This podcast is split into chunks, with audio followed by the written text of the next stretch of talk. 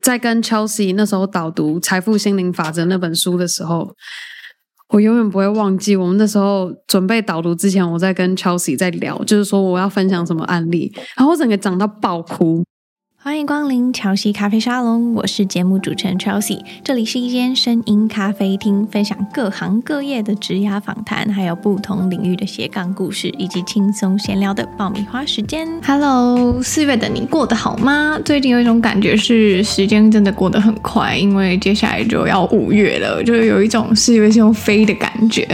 那我们在今天的节目开始之前呢，先来阅读一位听众的留言，他是在第一百一十六集留言的，他。说我也同意，自由是有能力做想做且该做的事情。那这一集呢，很多人的反应呢非常的好，大家都很喜欢这一集来宾分享的故事。那还没有收听的朋友呢，可以到第一百一十六集收听。今天的内容呢是 Live Podcast，也算是我自己全新的尝试。那这个单元呢叫做阅读通信，它是一个直播的企划。嗯，会想要推出这个企划呢，除了是因为我觉得我自己熟悉的 Podcast 之外，是不是还有其他的突破可以与听众有更直接的互动？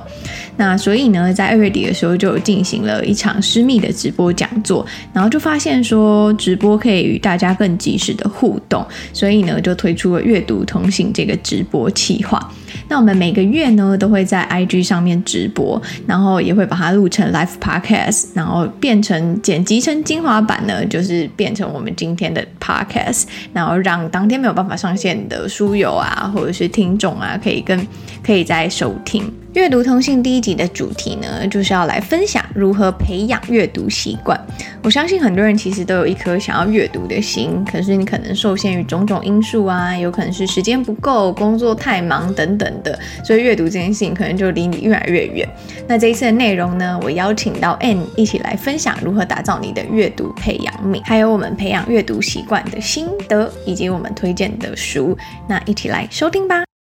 今天的主题就是大家很常问的，就是到底要怎么样培养阅读习惯？因为就是阅读习惯应该算是很多人想要培养，可是却一直很难去达成的东西。那我们先欢迎 Ann，Hello，嗨，对，我们已经很久没有一起直播了，我记得之前一起直播是很久以前这样，超级超级久。我们上一次上一次一起录音也很久之前了。对，没错，所以今天算是久违的呢，邀请 Ann 来分享。那我们呢会先从我们过去办的那个 Books in Action 的读书会开始讲，然后呢先问问看，就是为什么当时呢 Ann 会答应我，然后一起办这个 Books in Action 这个读书会。嗯、我们那时候我我有点忘记那时候我们第一次聊到要开。读书会的时候，好像是我人还在中国，然后那个时候就是很，我不知道该怎么讲，就我那时候就是因为就是去中国，主要是去找我老，那时候是未婚夫嘛，然后就很很少，就感觉很像是没有一个很好跟。就是比较自己比较好的朋友交流的一个方式，然后那时候就是因为经常跟 Chelsea，就是我们有时候还是会聚在一起录那个未满三十未满，连节目名称都快不记得。我们那时候录那个节目，然后后来就聊一聊，Chelsea 就就会跟我分享说他最近看什么书，因为我们每次在讨论到做 Podcast 的内容的时候，我们都会互相分享最近看到什么书，然后有什么样的就是感想，会互相分享。然后到后来有一次，我准备要回台湾的时候，然后超级就跟我分享他那时候在看的那一本《想法诞生前最重要的事》。然后那时候就刚好对于就是我们这种创作者，就是我觉得他看的那一本书带给我的启发非常非常的多。然后那时候 c h 说：“那还是我们直接用这本书来开读书会，然后我们来跟就是找书友们来聊。”然后我就想说：“好啊，就为什么不好？”然后那时候开始的时候，我还记得我就是在那个。还在隔离中，所以就是边隔离边看这个书，然后边跟 Chelsea 做这个读书会。嗯，对，那时候其实也是因为刚好台湾在疫情啦，就是在呃，我记得是五月的时候，就突然就是三级警戒嘛，然后就觉得说应该有一个。嗯，是不是要有一个跟大家互动的方式？然后就觉得说可以透过读书会来跟大家互动。然后再来就是呢，我们就开始举办读书会，从五月开始，然后一直到十二月，我们每个月都会有认识不一样的书友。然后我也觉得说这是一件很有趣的事情。然后我觉得最特别的事呢，就是在我们办完办每个月的时候，然后书友就会说：“哎，没想到今这个月自己又读完一本书了。不然以前过去可能是他们可能两。”三个月才有办法读完一本书，或者是一本书其实怎样都读不完，然后才觉得说，原来一起读书是一件很有趣的事情。然后大家会默默的透过每个月的练习，然后慢慢的就把这本书读完了。那我觉得，因为这个过程也让我发现说，其实培养习惯是一个累积的过程，就是你会需要一些些元素，然后也就是会带到我们今天的阅读培养皿的这个部分。然后我们会先从呢，对你来说，养成阅读习惯是什么？啊我在跟 Chelsea 开始做，就去年我们一起做读书会之前，我看书的方式很经常是，我可能去逛书店，然后我会直接翻目录，我会挑重点的看，我很少会就是把一本书从头到尾看完，很少很难得，就是如果我真的有把它从头到尾看完的话，很有可能是小说故事，或者是真的是嗯。真的是就让我就有点像像故事性的这样子的书，我才有办法就是把它从头到尾看完。所以很少很少，我真的在做读书会之前，因为我我不用导读给书友们听，所以我就觉得说，嗯，反正我就看重点就好，我有抓到我想要看的重点就好。但是，嗯，做了读书会之后，因为就是当你要能够讲书。给就是其他人听，你一定要看得够深，够够看看得够深，看得够广，你才有办法去分享不一样的观点，或是甚至引导就是书友们去做就是更深入的讨论。所以我就是发现我自己就是看书习惯上面的改变，嗯，就是会更深读啦，就是在一本书的时候会想要再把每里面的细节看得更清楚，这样。培养阅读习惯，我自己的定义就是，它其实是有点像培养皿一样。比方说，我们要长出呃新的芽，好了，可能会需要空气啊、水啊、阳光啊等等的。那你觉得，如果是我们要长出这个阅读习惯这培养皿的话，就你个人来说，你觉得有哪一些元素是一定要的？嗯，我觉得一定要有的元素是。嗯，一定要设定一个固定的时间去看书，就是不只是单纯阅读这件事情。我觉得很多时候，嗯，假如说你想要养成做瑜伽的习惯，还是冥想的习惯，但是我们现在针对阅读这件事情来讲，如果没有特别空出一个时间，然后说，诶，我睡觉前躺在床上这个时间，就是我好好可以看书的时候，我基本上很难。有任何时间可以看书，然后我相信也是很多人，也许会跟过去的我一样有这样的感觉，就觉得说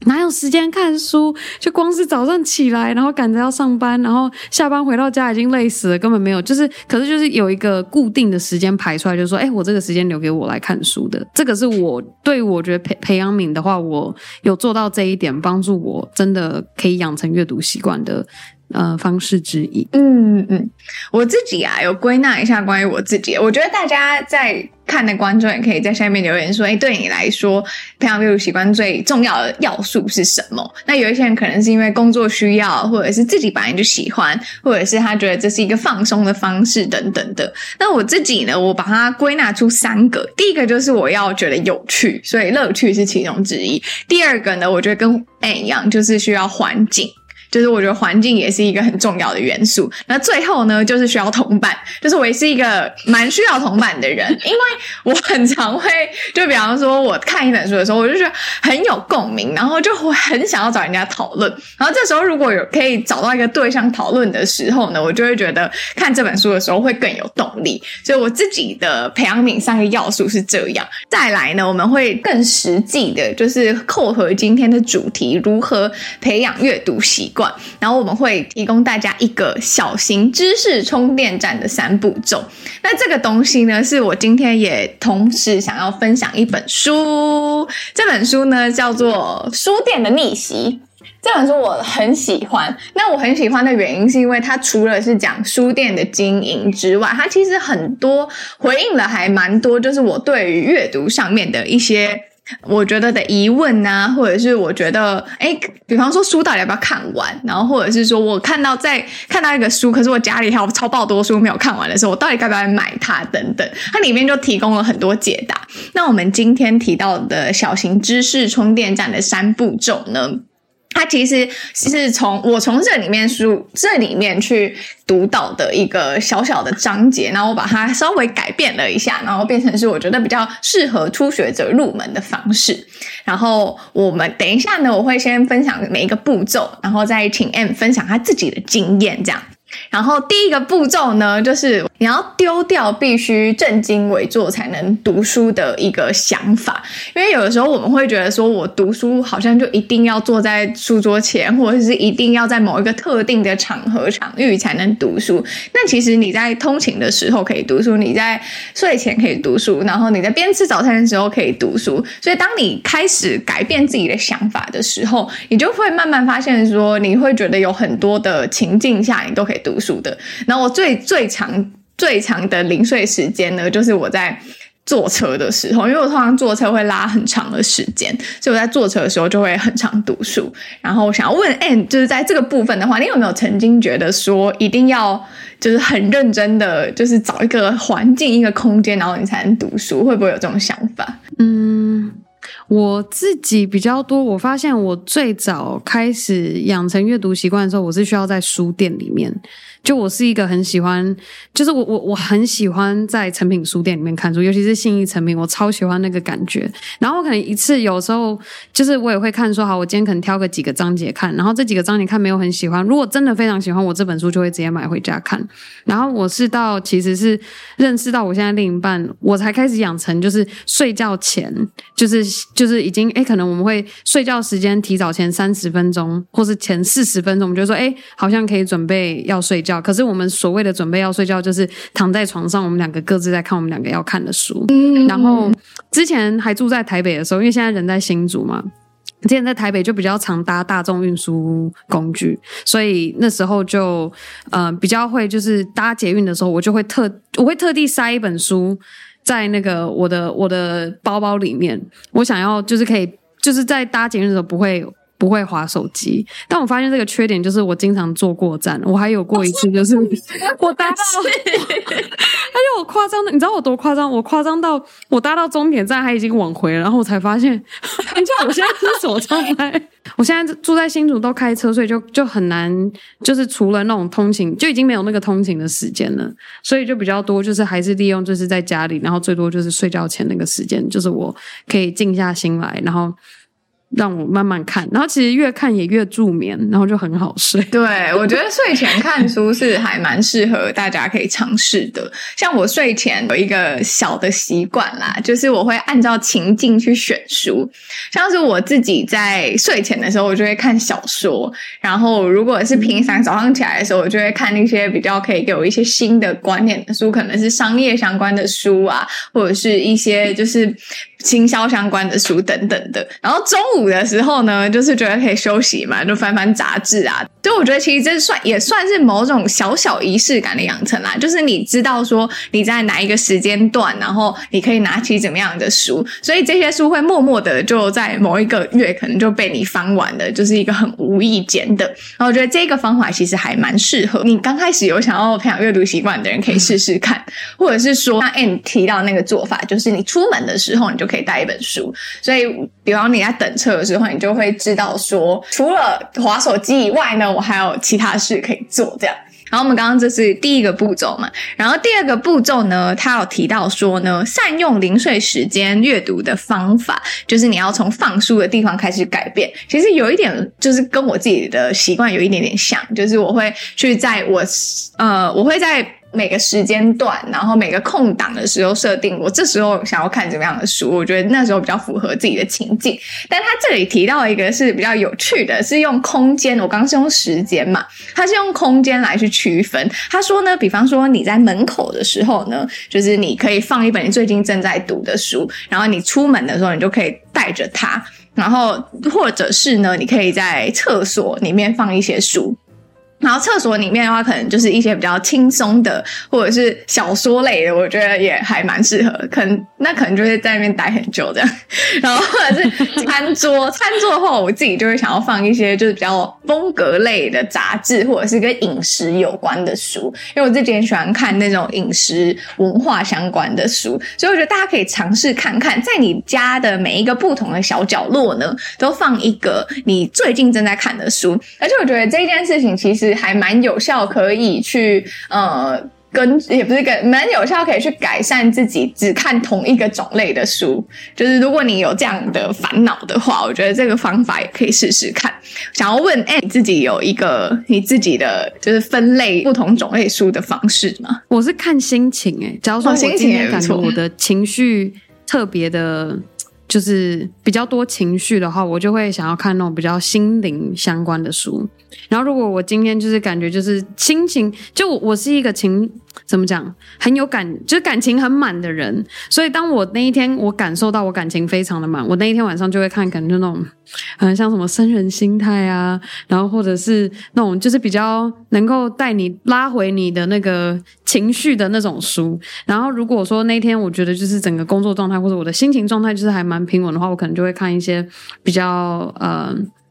就是可能商业相关，或者是我最近看到一本书叫做《不败的智慧》，我觉得那本书很有趣。我，对，不败之后他在讲《孙子兵法》怎么运用在就是商业世界里面。我单纯就是近期开始对一些就是这种中国，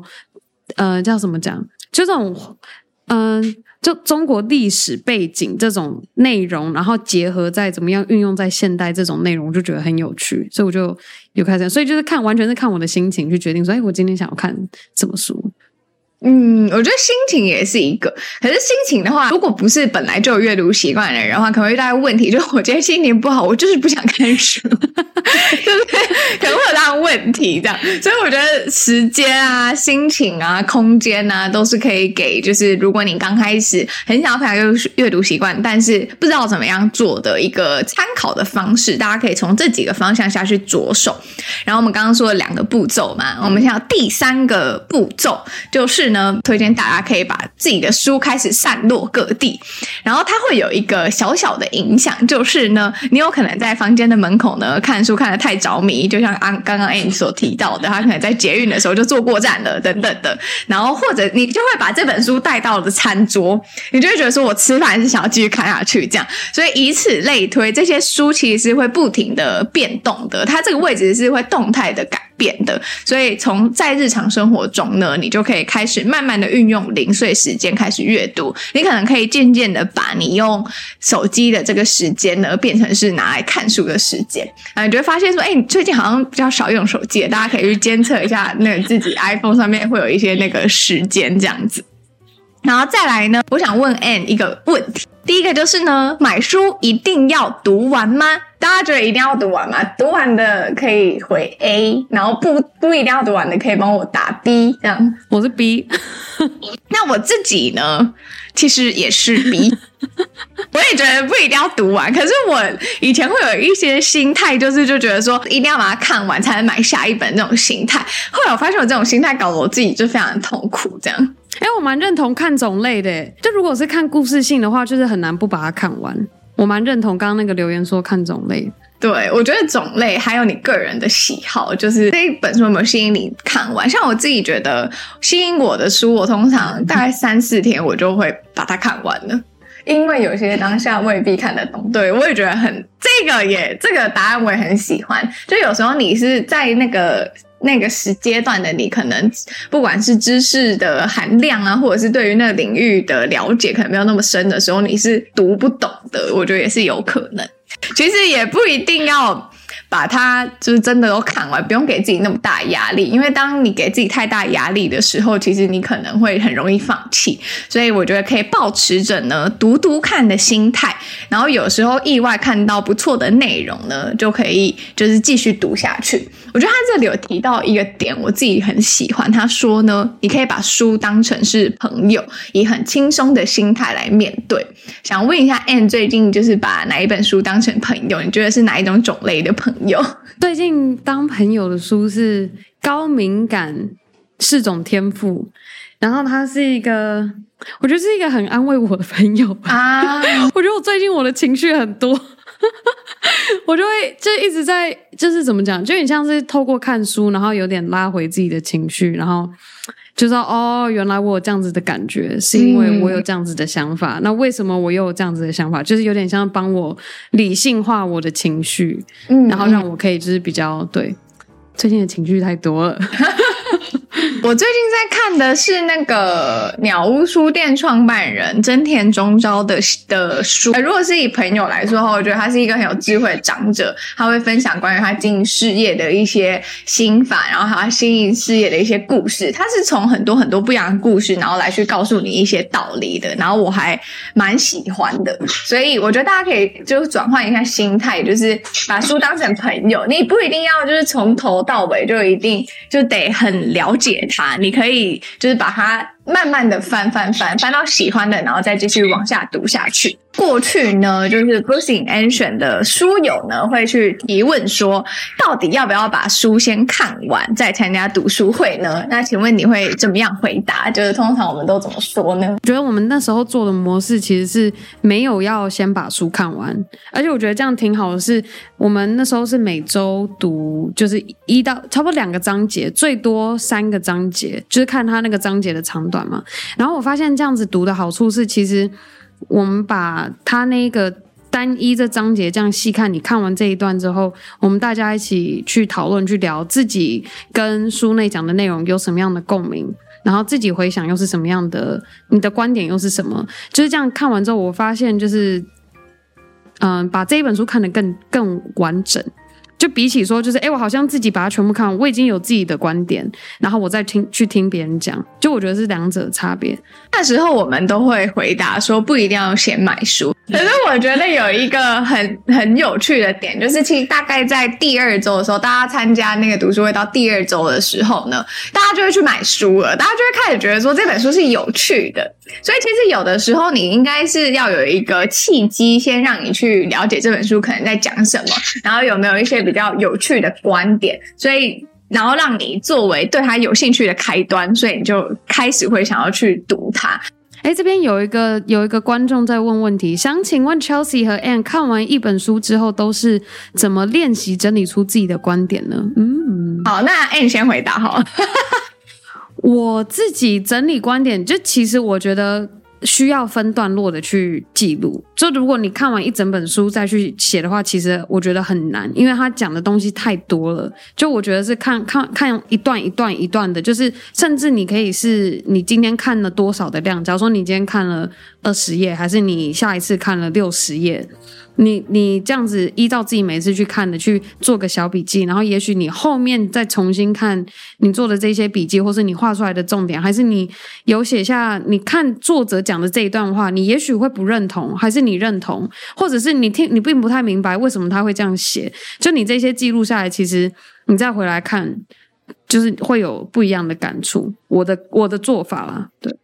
我自己的话呢，就是我会。我除了会，就是大家可以看到嘛，就是你知道我的书就会贴一些有的标签这样子，然后我会贴这种的直的，也会贴横的。那直的就是我觉得一些我很想要记录下来的一些，就是我觉得写的很好的观点。那横的呢，就是我觉得可以实做在我生活中，我就会贴横的。然后观点的话呢，就是我会试着用，就是我之前也有分享过，就在我们二月的直播讲座的时候呢，我有分享过，就是。就我跟我们在导读的时候啊，我都会画一个心智图，然后画完心智图之后呢，我才会写文字笔记。因为这两个用处呢，第一个是可以让我先大概理解说这本书的主要内容是在讲什么，然后接下来再按照，就像有点像 Anne 那样，就是再按照每一个比较细部的章节呢，然后来去。梳理我自己的想法，跟写出就是我是想要实做的东西。然后我觉得还有一个是我一直会想要做的事情，就是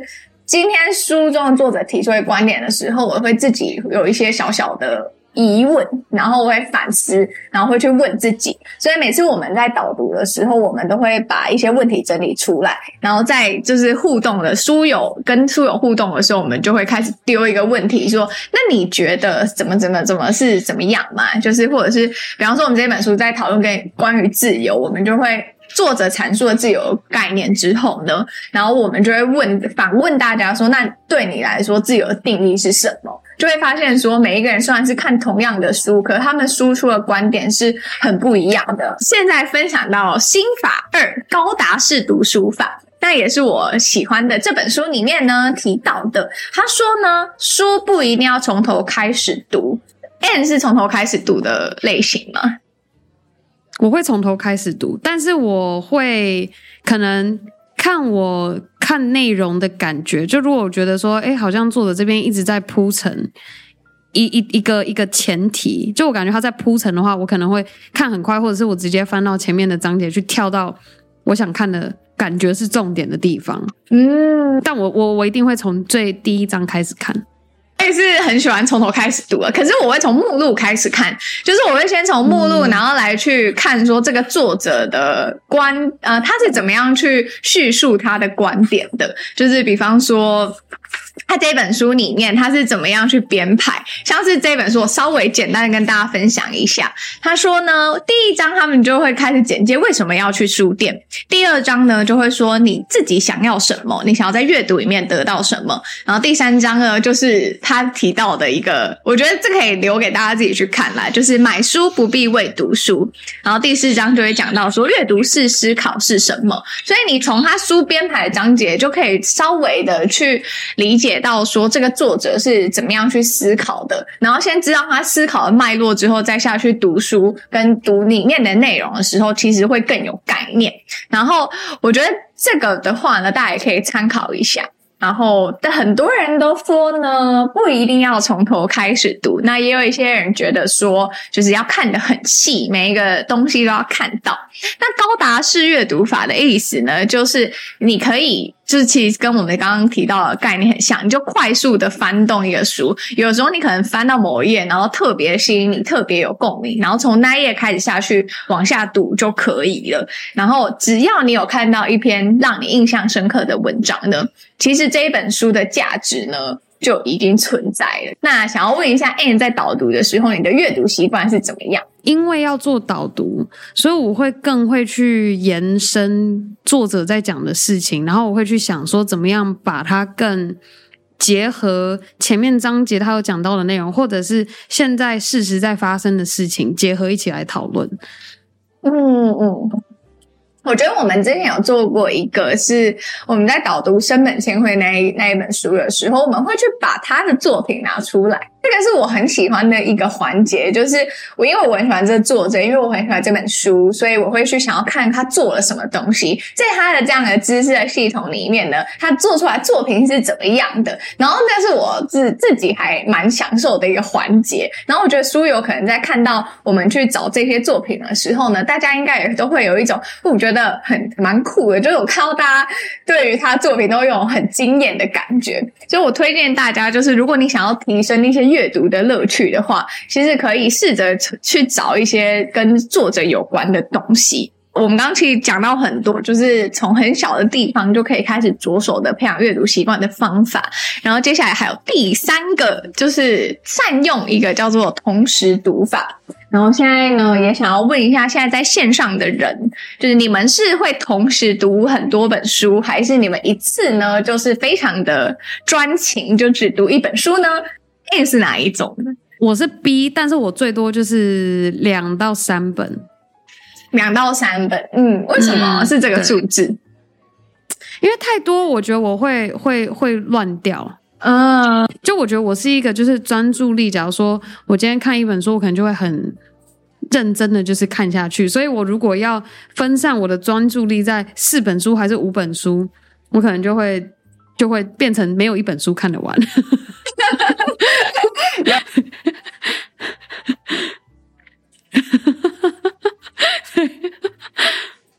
我一次大概，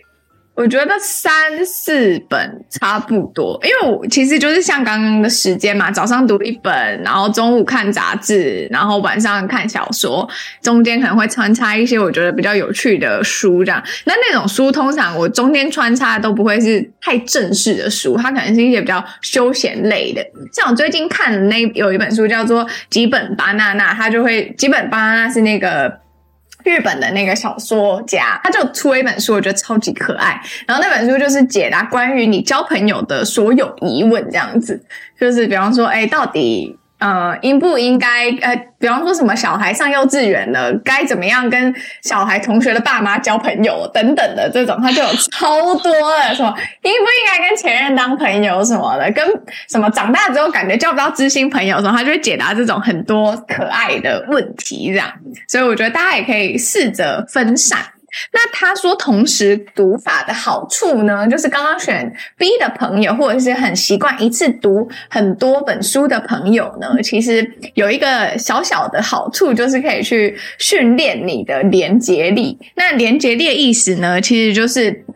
它可以让你去连接很多不同领域的东西，比方说呢，我最近在看的一本书是《品味从知识开始》，是水野学的书。那这本书呢，跟我看的另外一本书叫做《八个日本的美学意识》，它乍看之下其实没有啥关联，这样。然后，可是其实它里面讲到的一些关于美学，然后关于日本的美学是怎么样养成的，其实它有很大的连结，因为其实。品味从知识开始，算是他从现代的角度，然后会去回回看到过去。可是日八个日本的美学意思是从过去的角度回看到现在，所以那时候我在读的时候，其实我本来不觉得这两本书会有什么样的关联，可是他们两个在。叙述日本美学上面就有很大关联，然后我就会发现，我就会把这两本书连接在一起，这样子。那想要问 Anne 有没有觉得你看了哪几本书，然后突然的很有关联性，或者是比方说完全看起来完全不相干的，但是突然觉得说，哎，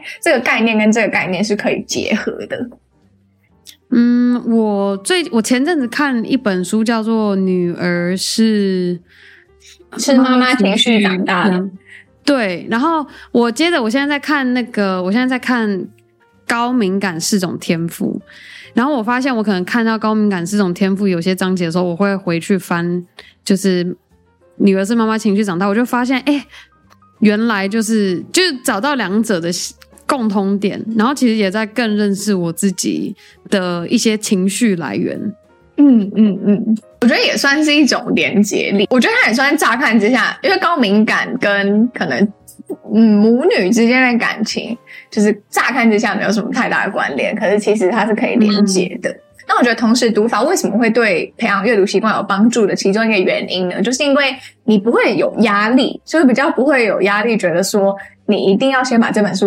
念完，然后才能读别的书，这样就是会比较轻松一点。所以我觉得也是在培养阅读习惯上面，大家可以试的几个方法。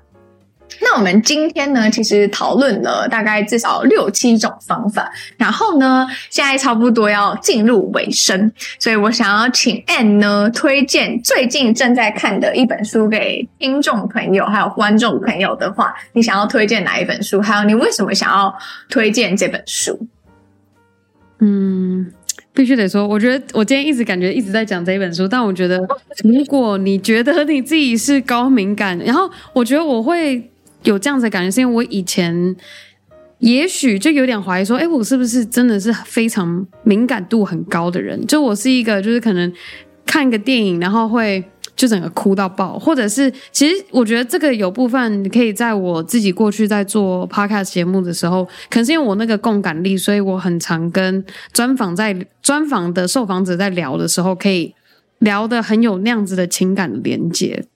所以我是，然后再加上我现在跟另一半的相处，才发现说，我好像真的是很高敏感的人。然后我就开始看这一本书，然后所以我觉得，如果你有怀疑，或是你已经确定自己确实就是有高敏感，我觉得。看这本书就是很有很帮助我，就是他把不同的情境分享出来，然后分享出来之后，他也就是去陈述说他怎么样去引导他当时在帮助的这一个，他在帮忙引导的这一个寻求帮助的人，他有怎么样的改变，然后看到自己有什么样的变化。我觉得这个是嗯，我很想要推荐的。所以只要你怀疑或是你确定自己是高敏感度的人的话，可以去看这一本书。那你觉得这本书是怎么样帮助你？我觉得他列很多不同的情境，就是他会把很多，因为我觉得高敏感度人就是你的内心世界很多小剧场，所以你就会发现你很多内心世界里面的小剧场都被他列出来，然后他会再跟你说，哦，这一个，另外这一个，他之前有咨询过的人，他内心有什么样的小剧场，或者他今天可能他另一半一个什么样的举动，或是一个什么样的就是表情，然后就导致他们接着后面就是。衍生出的各种沟通的问题，所以我觉得就是帮助我的是，我更能因为他的举例很多，所以我可以很直接的就把我自己生活中碰到的这一些不同的情境，就是直接套用进来，然后帮助我反思说，哎。那我的自己的情况是什么？嗯嗯，下面有一个人推荐有一种工作叫生活，这本书我有看过，我也蛮喜欢的。他就是在叙述，虽然他比较偏是一个叙述类的故事，他是叙述一个作者自己的故事，就是从他原本是一个职员，然后后来就离职，然后踏上自由工作的道路，中间经了经历了一些心境，然后还有一些他怎么样去克服。他自己的一些心魔啊，或者是障碍，所以我觉得这本书算是可以让大家重新定义什么是工作，还有什么是生活，跟重新去定对焦一下自己的生活。我也可以，我来推荐一本书好了，那我就是要推荐我今天介绍这本书，叫做《书店的逆袭》。但是《书店的逆袭》这一本呢，大家可能会觉得说它是一本全部都跟书店有关的一本书，但是其实不是，它其实是一个日本的广告。算是广告界非常知名的一个人呢，他叫做应该是屋浩一郎，是创意人，可是他又开了一间自己的书店。提到说呢，到底逛书店这件事情，还有阅读这件事情，怎么样培养创意？然后我刚刚有提到说，他其实回应了很多我关于阅读上面的问题。最简单的。一个问题就是说呢，到底我在书店里面看到喜欢的书，即便我家里有超多书的时候，我应不应该买它呢？我那时候看到这个标题的时候，我就觉得诶、很打动我，我也很很好奇这件事情。因为有时候我堆太多没有看的书的时候，我心里就会有一种罪恶感，就会觉得说我应该先把它看完，不能再买了这样子。对，但后来我现在就会就是买它的原因是。稍微跟大家讲一下，但但但是如果大家想要知道更详细的内容的话，可以去找这本书来看。他说呢，其实你在书店会看到某一本书，想要带回家的原因，是因为你对于这个领域呢是有去求知的欲望，然后会是想要去了解的。所以其实当你在收集你你的书柜上面，其实是关于你求知欲望的一些集合，所以它是对于它是可以去帮助你收集这些好奇的。有时候你可能对某个领域很好奇，但是你不知道说什么时候会把它翻开，那你就可以透过书，然后放在书架上来去提醒你说，诶，其实你是有对这方面有兴趣的哦。所以我觉得特别适合，就是有一些人他可能就会有一个疑问，就是说我找不到自己的兴趣是什么，我不知道我应该要怎么样找到自己的方向。我是一个没有兴趣的人，我不知道我要做什么。就如果你有这三个问题的时候，你就可以去逛逛书店，然后去看看有哪一些书是你想要带回家的，然后或许你就可以去开始慢慢从这一个步骤呢去找寻出你自己的兴趣，然后发展出。你自己关于你自己的知识体系跟兴趣的这些好奇清单，所以我觉得书店还有另外一个这样子的用法，然后我很推荐这本书店的逆袭给大家。背后呢，我们还是有经营一个读书会。那以 Anne 的角度来看，就是你过去有跟我一起办过读书会，然后现在成为了书友。那你觉得怎么样的人呢，特别适合加入我们的读书会？嗯，我觉得适合的是，如果你很想要养成读书习惯，可是，嗯、一直我觉得一直一直没有办法养成。我觉得今天有一个这样子的。怎么讲？有一个这样子的团体，然后有大家互相督促你，或者是像是可能当时那时候就是 Chelsea 跟 M 每个礼拜发那个 email 来说，哎，我们这个礼拜要来导读什么什么书哦，然后就会督促你说啊，我们到时候要讨论了，然后就要讨论的时候就是要记得，就我觉得这是一个督促，但但当然还是一样，就是没有压力的情况。然后另外一个是，如果你很喜欢，应该说我我的学习，我对于怎么讲自我成长的理念是就是。我很需要，我是一个很需要跟他人交流的人，就是我很不喜欢，就是只有我自己一个人在脑袋里面想，然后自己去演，自己去揣摩，还是自己去做。我是一个很喜欢去跟人家脑力激荡，然后去聊，然后去听别人不同的想法，然后觉得说哦，OK，然后或者是说，甚至我觉得嗯，可是我不认同这样子的想法，就我很喜欢那种就是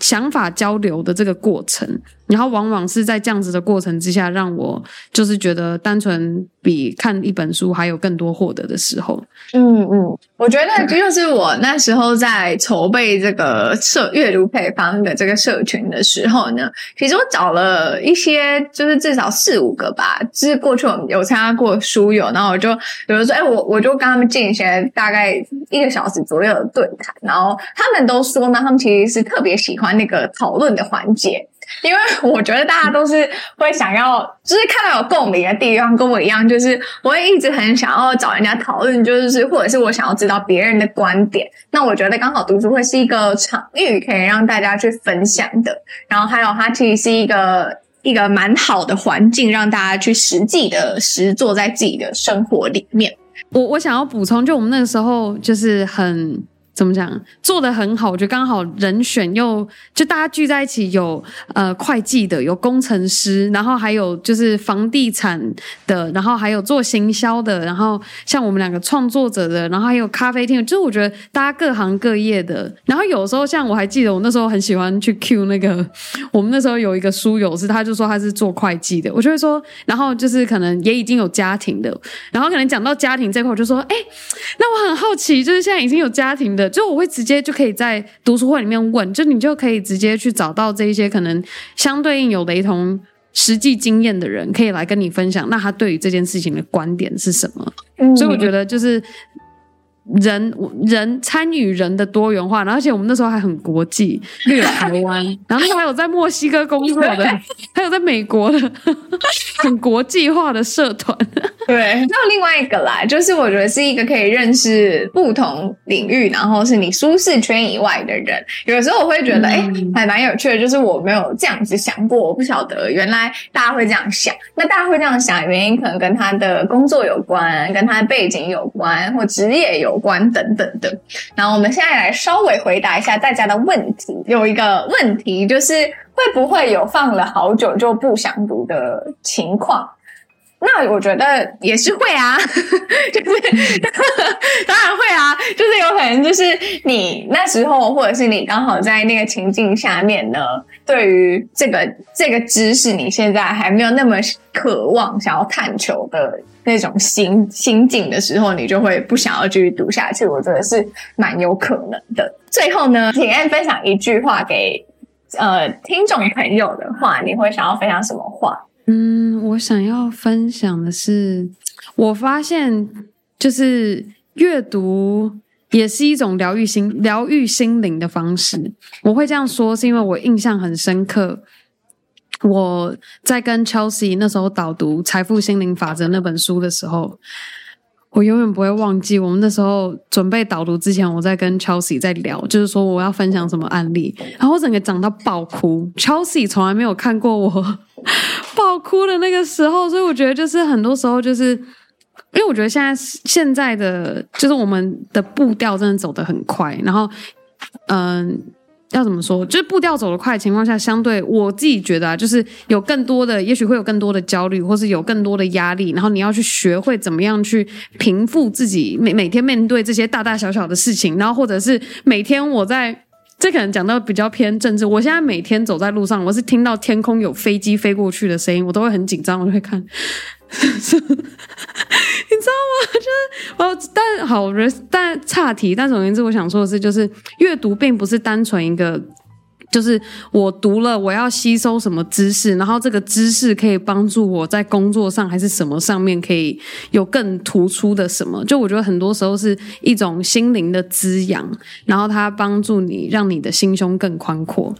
对，然后再透过跟不同人的就是交流之下，然后你就会觉得哦，OK，就是对我而言，近期来讲，我觉得阅读是一个不一样的，我觉得也像那种动态冥想的活动啊，我很喜欢这个这个说法。那我其实我也是想要透过这个社群，然后把这样子，就是我们办读书会这样子的一些想法，然后还有我我们的获得，然后分享给更多人，所以我们才会在今年呢，就会把我们的读书会又做了一个比较完整的整理，不管是加入更多内容啊，又或者是我们会开始举办一些线下的活动，然后给大家参加。那我们呢，先就是感谢 Anne 今天的分享，感谢耶，yeah, 谢谢。大家晚安，期待读书会上见，认真期待。好，拜拜，晚安，晚安。不晓得你喜不喜欢这样 live podcast 的内容？那我们今天分享的方法呢，我觉得很多都是很简单，可以实际真正的运用在生活中的。如果你对于阅读通信这个直播计划有兴趣的话呢，也欢迎追踪我的 Instagram I M C H E L A C A C O M。我们每个月呢都有新的直播的主题。那如果你想要在现场跟我们互动的话呢，欢迎随时追踪我们这个阅读通信的直播计划。那我们下周见啦，拜拜。